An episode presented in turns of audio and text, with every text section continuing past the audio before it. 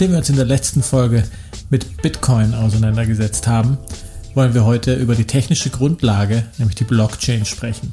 Mein Name ist Thomas Rosenstiel und ich heiße euch herzlich willkommen zu einer neuen Folge von Neue Wirtschaft. Mein heutiger Gast ist Soltan Fasekasch. Soltan berät seit Jahren Unternehmen bei Blockchain-Projekten und ist aktives Mitglied in diversen Blockchain-Netzwerken und auch Dozent zu dem Thema am Technikum Wien. Mit seinem Team bei der Firma Eteratec hat er unter anderem eine Blockchain-basierte Lösung für digitale Generalversammlungen entwickelt. Hallo Soltan. Hallo Thomas. Unser Podcast heißt ja Neue Wirtschaft. Also gleich zu Beginn die Frage, Soltan, was glaubst du, was bedeutet die Blockchain für die neue Wirtschaft? Ja, ich, ich glaube, durch die Technologie ergeben sich ganz neue Möglichkeiten für die Zusammenarbeit, auch von bestehenden Unternehmen in einer sich verändernden Wirtschaft oder neuen Wirtschaft. Also wie funktioniert es heute? Also heute haben Unternehmen ihre eigenen Datensilos, ihre Systeme, in denen sie für die, äh, für die für sie geltende Wahrheit speichern. Wenn sie aber zusammenarbeiten, und ich glaube, wir werden immer mehr äh, zusammenarbeiten in der Zukunft, dann tauschen wir Daten aus. Wir verlassen uns aber weiterhin auf unsere eigenen Daten, auf unsere eigene Wahrheit. Wenn diese dann nicht übereinstimmt mit den Daten des Geschäftspartners, dann gibt es Streit. Und durch die Blockchain oder Blockchain-basierte äh, Zusammenarbeitsmodelle, äh, Anwendungsfälle kann man eine gemeinsame Datenbasis schaffen, gemeinsame übergreifende Prozesse, eine gemeinsame Wahrheit, auf die sich alle verlassen können, die alle akzeptieren. Und die keiner, vor allem keiner von den Teilnehmern ähm, zu, zu seinen Gunsten und zum Nachteil von anderen manipulieren kann. Jetzt aus Sicht von Konsumenten wiederum ist es so, wenn Konsumenten heute mit Unternehmen in eine Geschäftsbeziehung treten, dann liegen erstmal alle Daten äh, und alle Regeln in den Systemen dieser Unternehmen. Die Konsumenten bekommen Auszüge davon präsentiert, also wenn du auf eine Webseite gehst, dich dann einloggst äh, mit deinen Zugangsdaten, dann bekommst du bestimmte Daten angezeigt aber in Wahrheit weißt du nicht, was das Unternehmen speichert und du kannst auch nicht wissen, ob sie ähm, ihre Programme verändert haben oder ob sie diese Daten verändert hat, haben. Das liegt alles beim Unternehmen.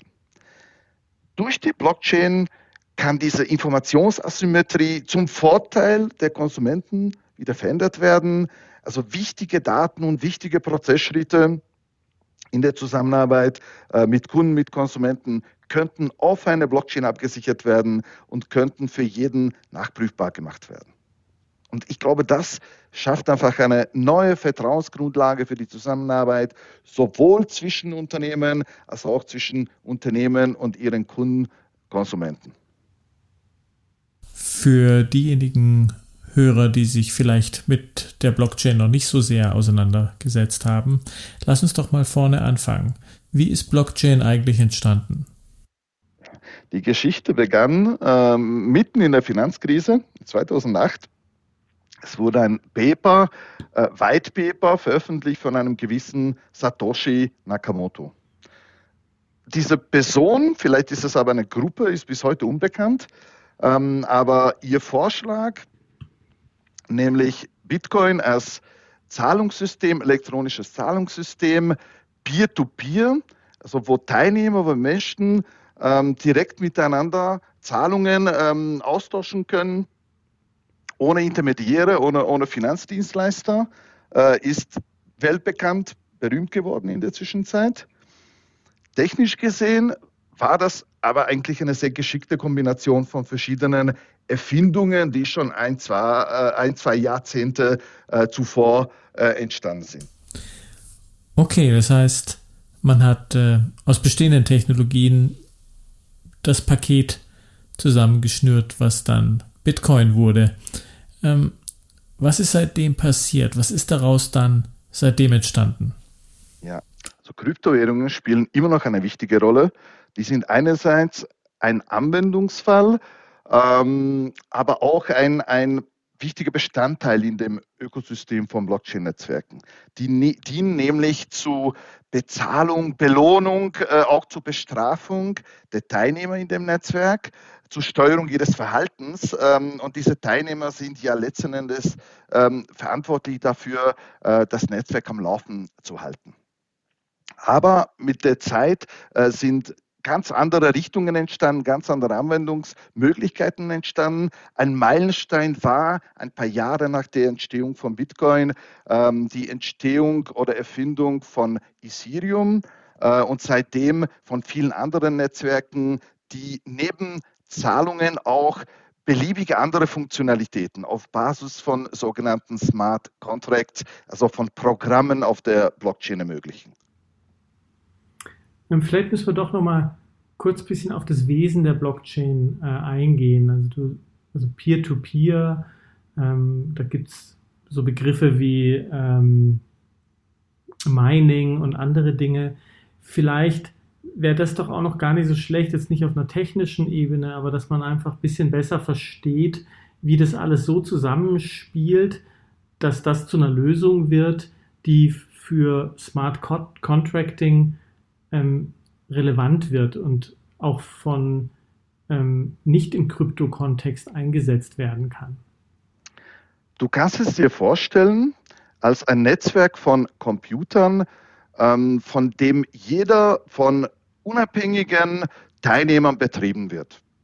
Die sind unabhängig voneinander, äh, die haben keinen Einfluss äh, aufeinander und alle Daten, die in diesem Netzwerk gespeichert sind, und alle Berechnungen, die ausgeführt werden, die werden nicht auf einem Computer ausgeführt und auf einem Computer gespeichert, sondern immer auf allen Computern. Und dadurch wird die Sicher äh, Sicherheit gewährleistet, äh, dass jeder alles nachrechnet und jeder alles redundant speichert. Äh, und deswegen ist aber auch keiner in der Lage, im Alleingang oder unbemerkt irgendetwas zu manipulieren.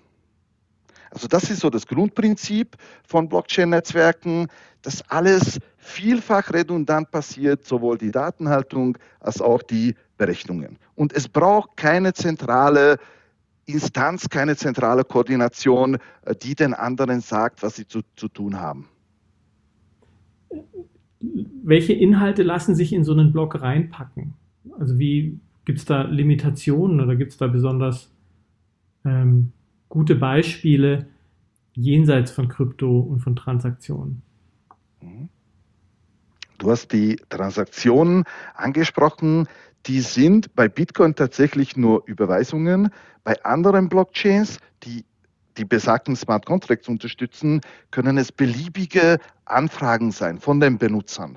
Äh, diese Anfragen, eben Transaktionen, die lösen Programme aus, Berechnungen aus, die Smart Contracts, mit denen man beliebige Anwendungsbereiche abbilden kann, beliebige Computeranwendungen äh, abbilden kann, mh, mm, bei denen man keine zentrale Instanz haben möchte.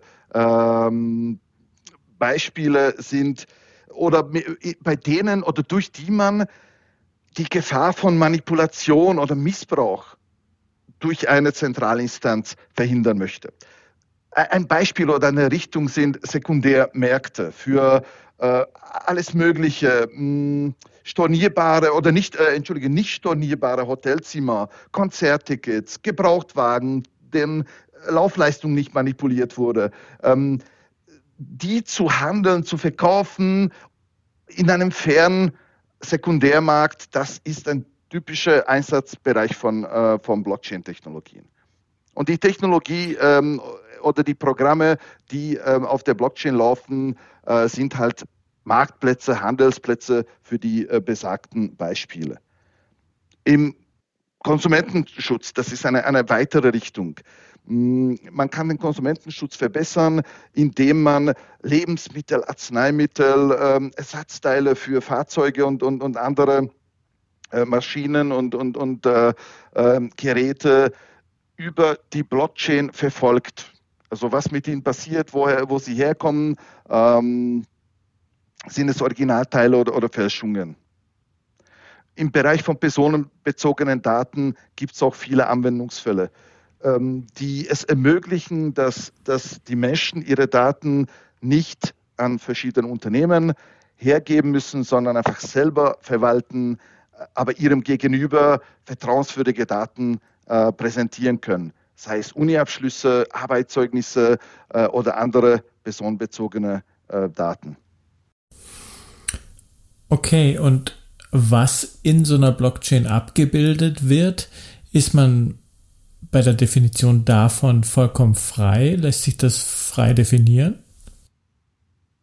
Im Prinzip genau. Also jeglicher Inhalt äh, für den jeweiligen Anwendungsfall. Also der Anwendungsfall muss programmiert werden, genauso wie herkömmliche Softwareanwendungen programmiert werden. Ähm, Im Falle von Blockchains heißen diese Programme Smart Contracts.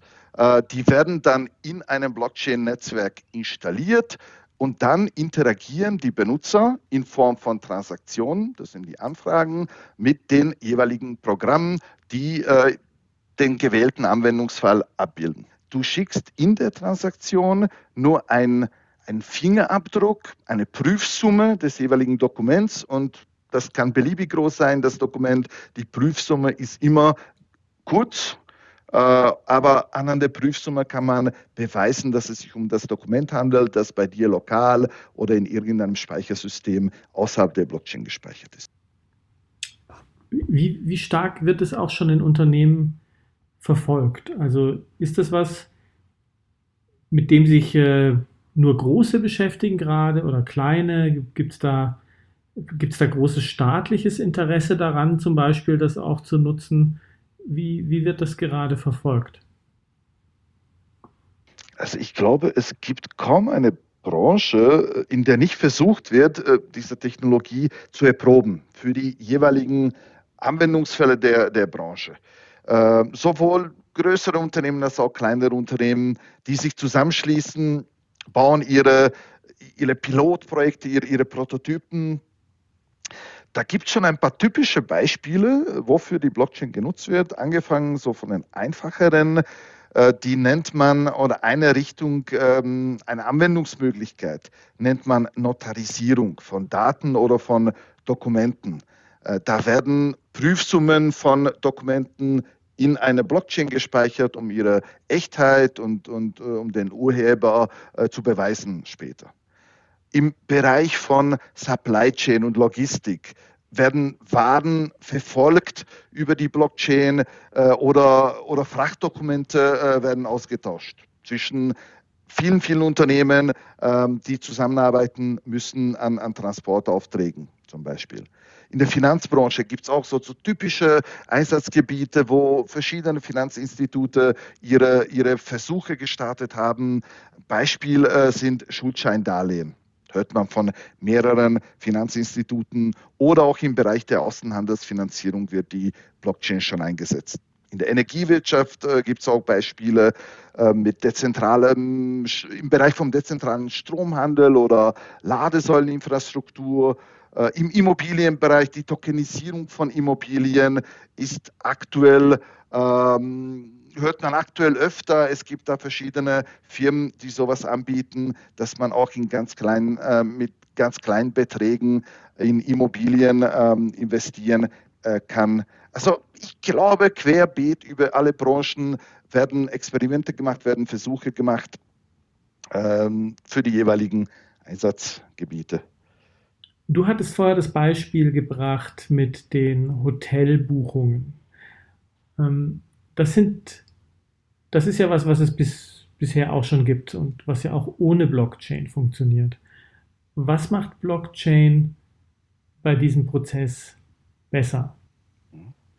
Also stell dir einen Marktplatz vor, ähm, in dem zum Beispiel Hotelzimmer, die jemand gekauft hat, aber nicht, nicht äh, nutzen kann oder möchte, an äh, Dritte verkauft werden können, in Form einer Auktion angeboten werden können.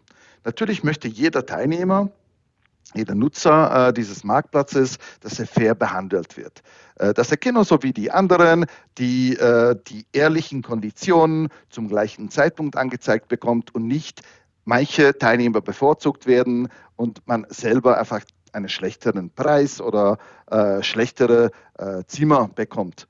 Und genau diese Regeln, wenn sie auf einem Blockchain ähm, abgebildet sind, in Form von Smart Contracts, das sind diese besagten Programme, dann sind sie transparent, dann sind sie für jeden nachprüfbar, weil sie auch auf jedem Rechner berechnet werden, nachgerechnet werden und jeder kann sich vergewissern, dass für ihn die gleichen Regeln gelten anhand oder auf Basis der gleichen Daten, die auch auf jedem Rechner gespeichert sind, für jeden anderen Teilnehmer. Es ist einfach fair, es ist für alle gleich und das macht den Unterschied zu herkömmlichen Systemen, die all das ähm, ja geschlossen in einer Blackbox sozusagen äh, abbilden und ja ein blindes Vertrauen von den Benutzern abverlangen.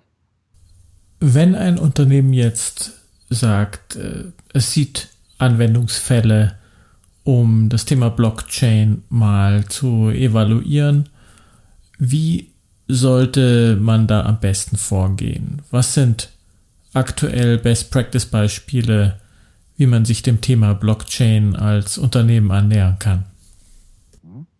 Also viele Unternehmen gründen ähm, alleine oder mit ihren Partnern so kleine Einheiten, Forschungseinheiten, Labore, in denen äh, sie diese Technologie erproben.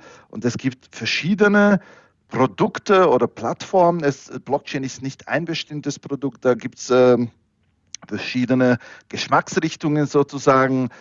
Da kann man auch mehrere ausprobieren äh, mit verschiedenen Use Cases und sich dann entscheiden für eine Technologie, äh, für ein Netzwerk. Es gibt auch mehrere Netzwerke, die auch von Unternehmen betrieben werden äh, und von Unternehmen genutzt werden. Es gibt nicht nur die großen öffentlichen Netzwerke, es gibt viele, viele Alternativen. Also das sind alles Themen, die man eruieren muss im Rahmen von so Pilotprojekten oder, oder Reallaboren, äh, wo ein Unternehmen oder wie gesagt ein paar Unternehmen äh, zusammen diese Fragen stellen und dann auch ihre Antworten äh, darauf finden.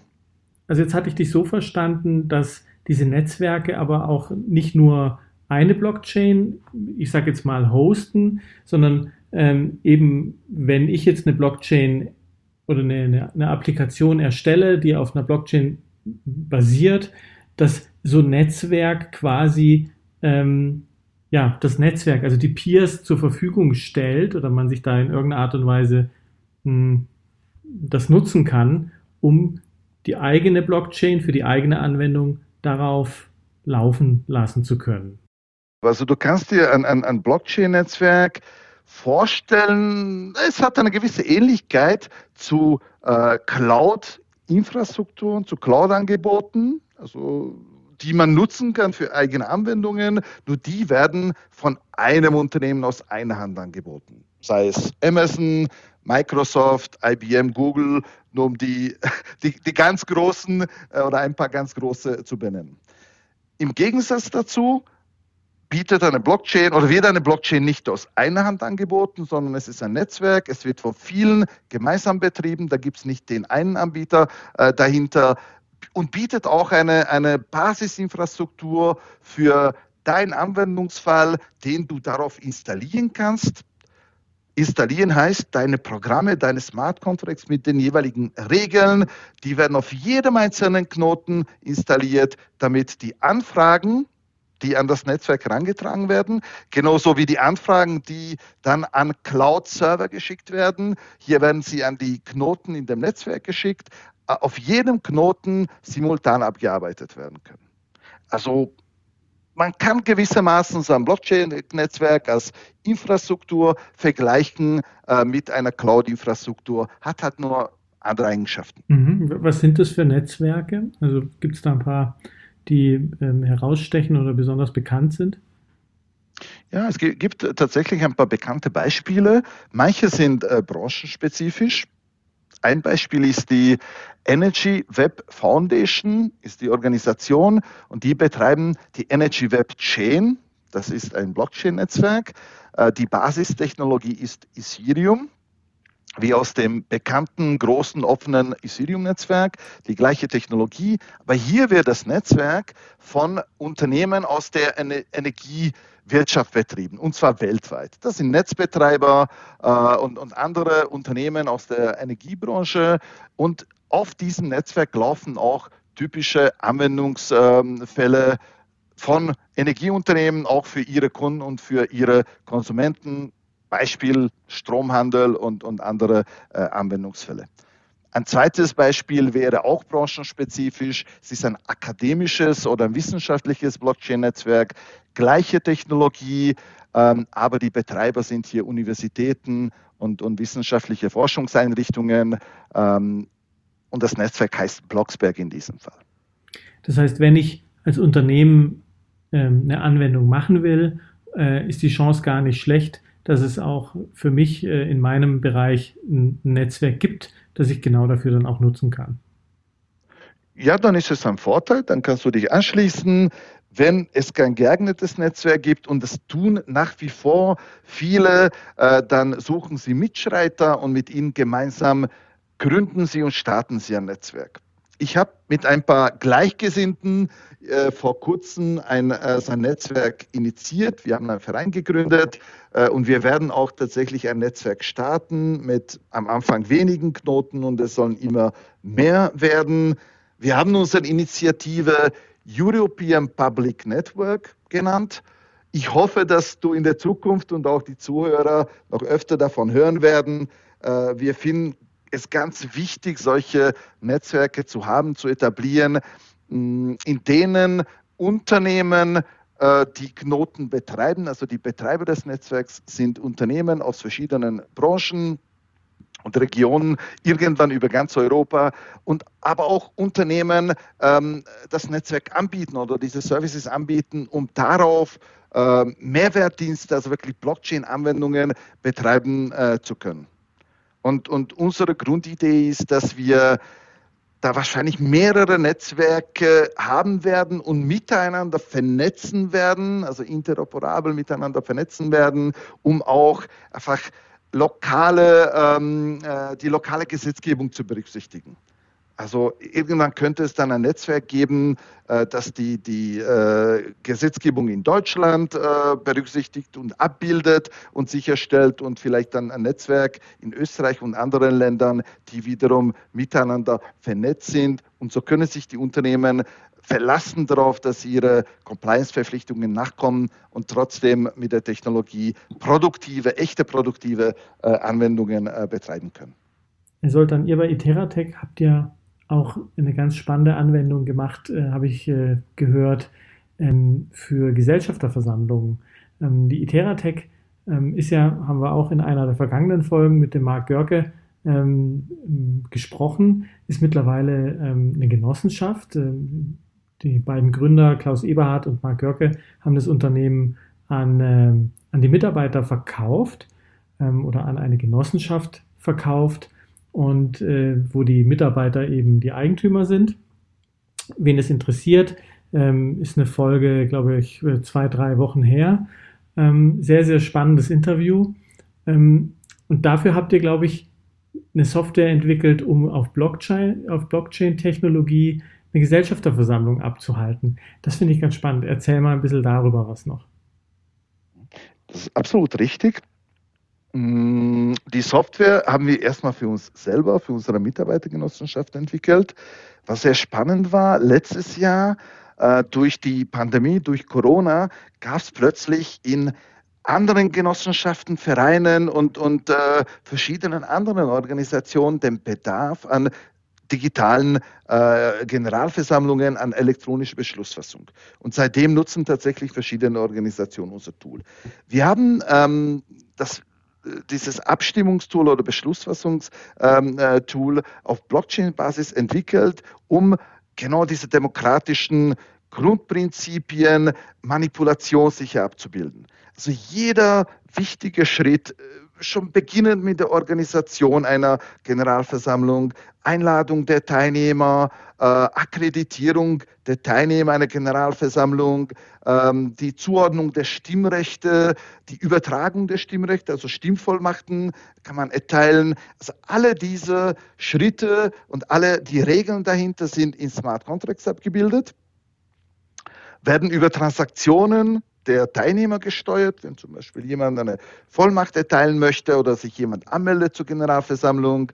Die Stimmabgaben, die Stimmen selber, auch die Auszählung der Stimmen wird auch über Smart Contracts äh, gesteuert und läuft, das Ganze läuft auf äh, einem Blockchain-Netzwerk und das macht das System manipulationssicher. Da könnte weder der Vorstand, der an und für sich zuständig ist äh, für so ein System, für die Organisation der Generalversammlung, noch beauftragte Dienstleister, also durch den Vorstand beauftragte Dienstleister, noch Angreifer, die einen einzelnen Dienstleister angreifen können, also Hacker, wären in der Lage, das System zu manipulieren, weil wie schon, ähm, erzähl, wie schon zu Beginn äh, erläutert, äh, das ganze System in einem Blockchain-Netzwerk auf vielen, vielen Rechnern äh, simultan ausgeführt wird.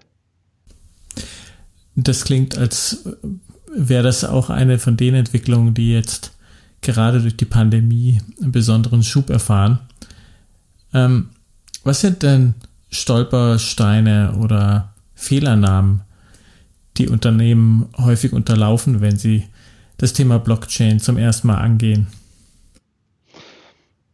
Naja, es, ich glaube, was, was wichtig ist, ist sowohl die Technologie zu verstehen, da gibt es leider immer noch sehr viel ja, gefährliches Halbwissen.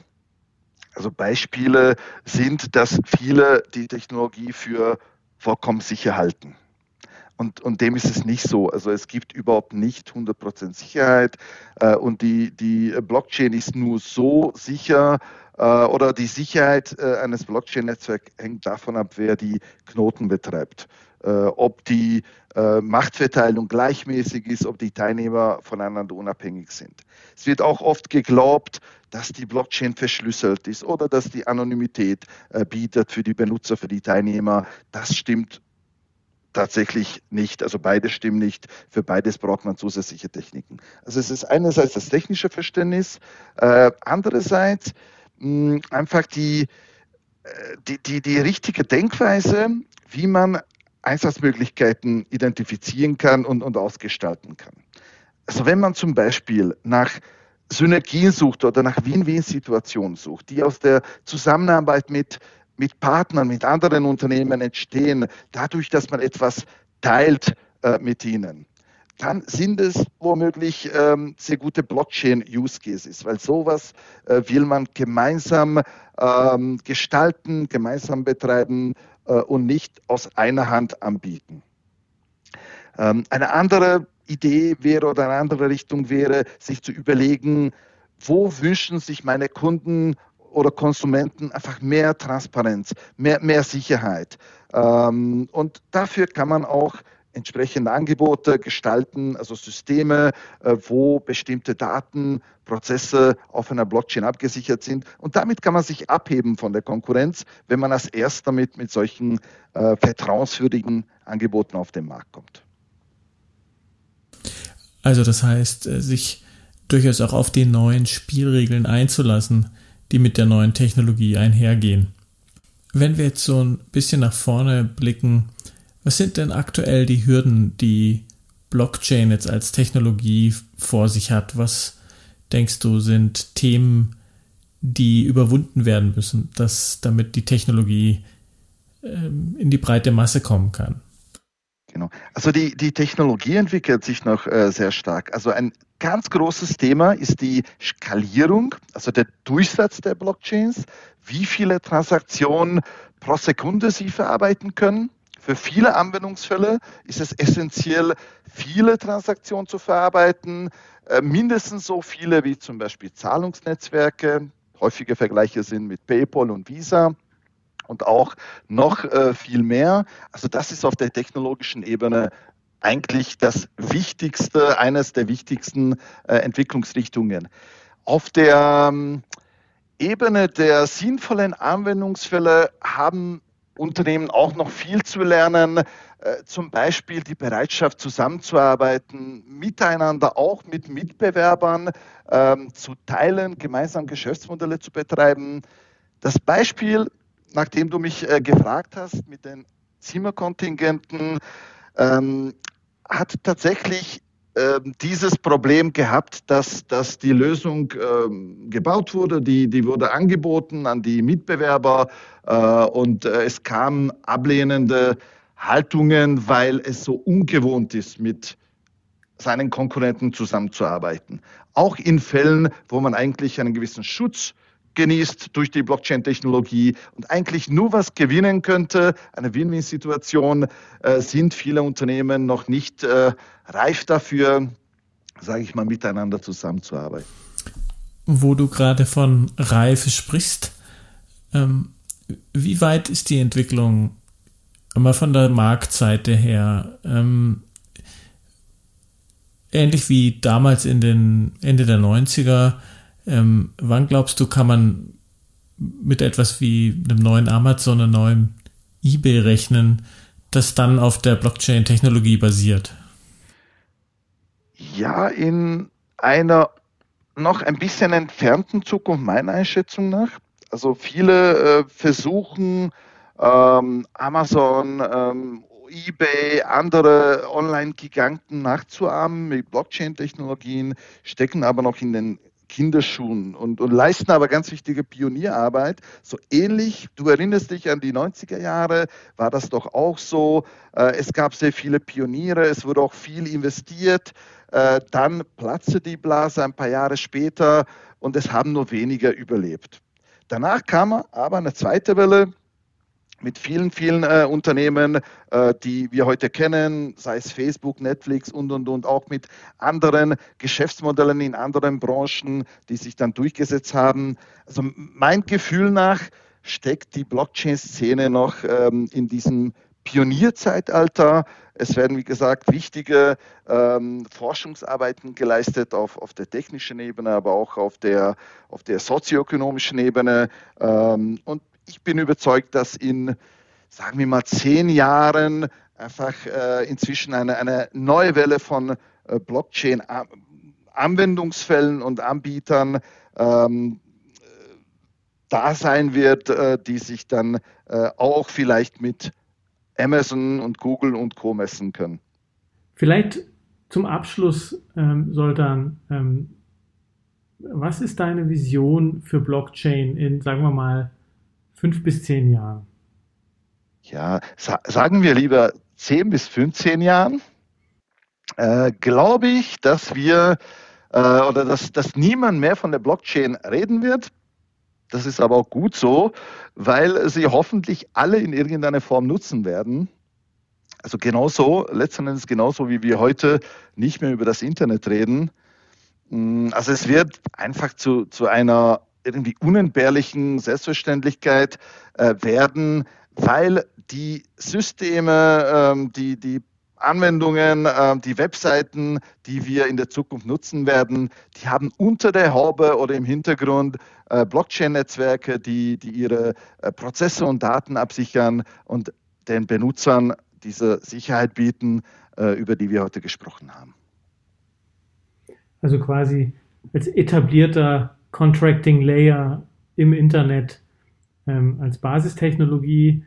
Ich denke, das war ein schöner Rundumblick, was gerade so passiert, wie es in etwa funktioniert und wo sich es auch hin entwickelt oder auch hin entwickeln muss. Soltan, vielen Dank, dass du dir die Zeit genommen hast für dieses Gespräch. Hat mich sehr gefreut.